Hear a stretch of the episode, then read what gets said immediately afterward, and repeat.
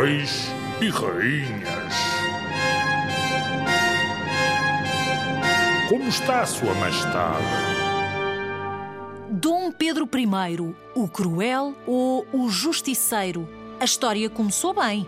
Dom Pedro era um rei alto, bonito, gostava de música, gostava de dançar, de festas.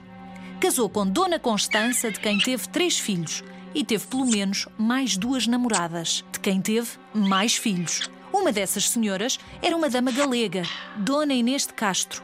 O pai de Dom Pedro, o rei Dom Afonso IV, não gostava nada desse amor e mandou matar Dona Inês. Dom Pedro nunca lhe perdoou. Quando o pai morreu, Dom Pedro, que era o príncipe herdeiro, subiu ao trono e percebeu-se logo que também nunca tinha perdoado a quem tirou a vida à Dona Inês. Mandou matar os responsáveis, daí o cognome o Justiceiro ou o Cruel. Foi um rei muito preocupado com a justiça e aplicava castigos muito duros a quem não cumprisse as leis. Dom Pedro queria muito que o país vivesse em tranquilidade, sem guerras. Por outro lado, também gostava de festas, de música, de tocar e de dançar. E era por isso muito querido entre a população. Dom Pedro, pai do futuro rei Dom Fernando e do infante João, mestre da Ordem da Viz, um nome importante da história de Portugal. Vais ouvir falar dele.